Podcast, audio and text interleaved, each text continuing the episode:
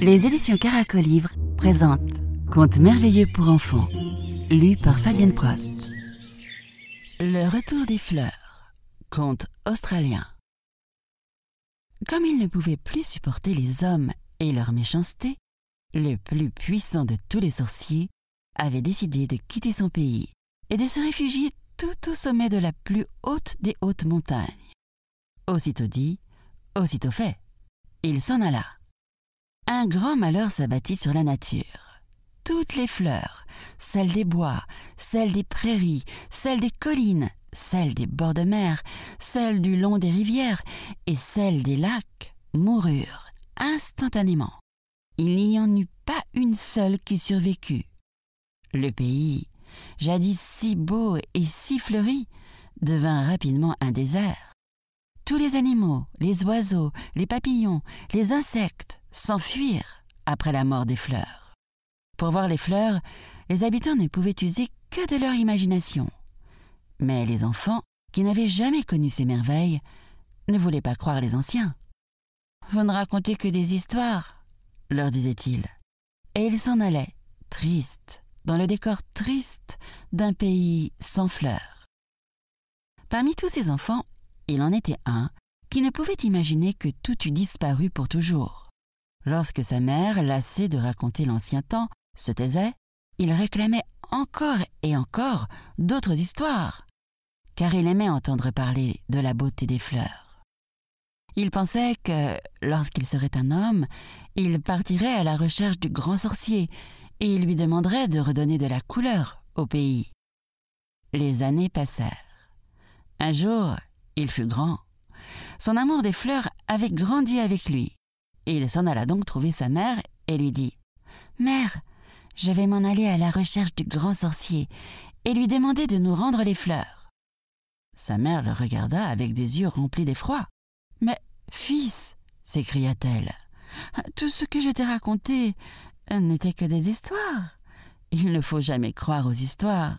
Je te disais ce que ma mère me racontait, parce qu'elle avait entendu raconter par sa mère, qui le tenait de sa mère. Malheur à toi, les fleurs n'ont probablement jamais existé. Tu aurais beau marcher mille ans, jamais tu ne trouverais le sorcier qui vit tout en haut de la plus haute montagne. Mais le fils ne l'écouta même pas. Il prit son baluchon et s'en alla. Les gens du pays qui le voyaient passer se moquaient de lui. Ce garçon est fou, disait-il.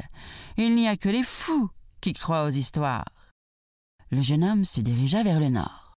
Il marcha longtemps, longtemps, longtemps, et arriva au pied d'une montagne, si haute, si haute, que son sommet était invisible.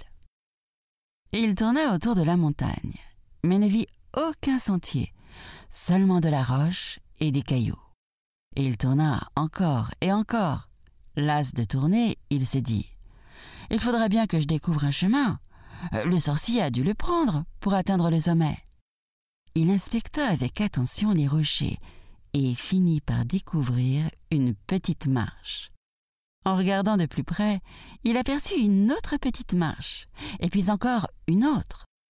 Lorsqu'il leva les yeux vers le sommet de la montagne, il aperçut un escalier, et il se mit à grimper, sans jamais regarder en bas, pour ne pas avoir le vertige. À la fin du premier jour, il s'arrêta sur une terrasse. Le sommet de la montagne n'était pas visible. Il en fit de même le deuxième, puis le troisième, puis le quatrième, puis le cinquième, puis le sixième jour. Il commençait à se décourager, quand, au soir du septième jour, il aperçut enfin le sommet. À force de courage et malgré la fatigue accumulée depuis sept jours, il parvint à l'atteindre juste au moment où le soleil avait complètement disparu et que la nuit avait recouvert le monstre de pierre. Arrivé tout en haut, il aperçut une source et il se pencha pour y boire un peu d'eau. Au premier contact de l'eau sur ses lèvres, toute sa fatigue s'évapora. Il se sentit fort et heureux comme jamais dans sa vie. Tout à coup, il entendit une voix. Qu'es-tu donc venu chercher ici, sur la plus haute des hautes montagnes? Je suis venu, dit-il, pour rencontrer le grand sorcier, et lui demander de nous rendre des fleurs et des insectes. Un pays sans fleurs, sans oiseaux et sans abeilles est triste à mourir. Seule la beauté peut rendre les gens bons. Et je suis certain que les gens de mon pays cesseraient d'être méchants si le sorcier leur redonnait les fleurs. Alors le jeune homme se sentit soulevé par des mains invisibles. Il fut transporté délicatement vers le pays des fleurs éternelles. Les mains invisibles le déposèrent sur le sol, au milieu d'un tapis de fleurs multicolores. Le jeune homme ne pouvait en croire ses yeux. Il y en avait tant, et jamais il n'avait imaginé que les fleurs puissent être aussi belles. Dans l'air, un délicieux parfum flottait, et les rayons du soleil dansaient sur le sol multicolore, comme des milliers des milliers d'arcs-en-ciel. La joie du jeune homme fut si grande qu'il se mit à pleurer. La voix lui dit de cueillir les fleurs qu'il préférait. Il s'exécuta et en cueillit de toutes les couleurs. Quand il en eut les mains pleines, les mains invisibles le reconduisirent doucement au sommet de la montagne. Alors la voix lui dit Rapporte ces fleurs dans ton pays. Désormais, grâce à ta foi et à ton courage, ton pays ne sera plus jamais sans fleurs. Il y en aura pour toutes les régions. Les vents du nord, de l'est, du sud et de l'ouest leur apporteront la pluie qui sera leur nourriture, et les abeilles vous donneront le miel qu'elles cherchent dans les fleurs. Le jeune homme remercia et commença aussitôt la descente de la montagne qui, malgré la quantité de fleurs qu'il portait, lui parut bien plus facile que la montée. Quand il revint dans son pays, les habitants, en apercevant les fleurs et en respirant leur parfum, ne voulurent pas croire à leur bonheur.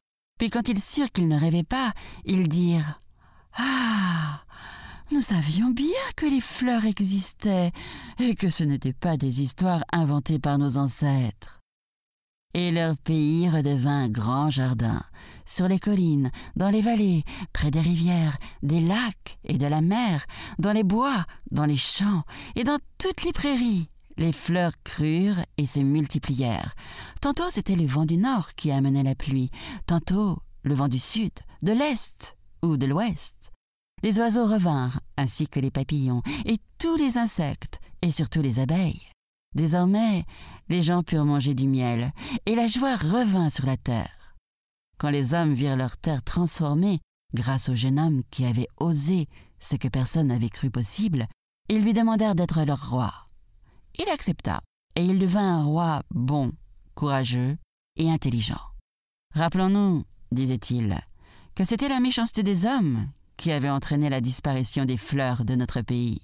Et comme personne ne voulait recommencer à habiter un désert et à être privé de miel, chacun s'efforça désormais d'être aussi bon que possible pour ne pas fâcher le grand sorcier.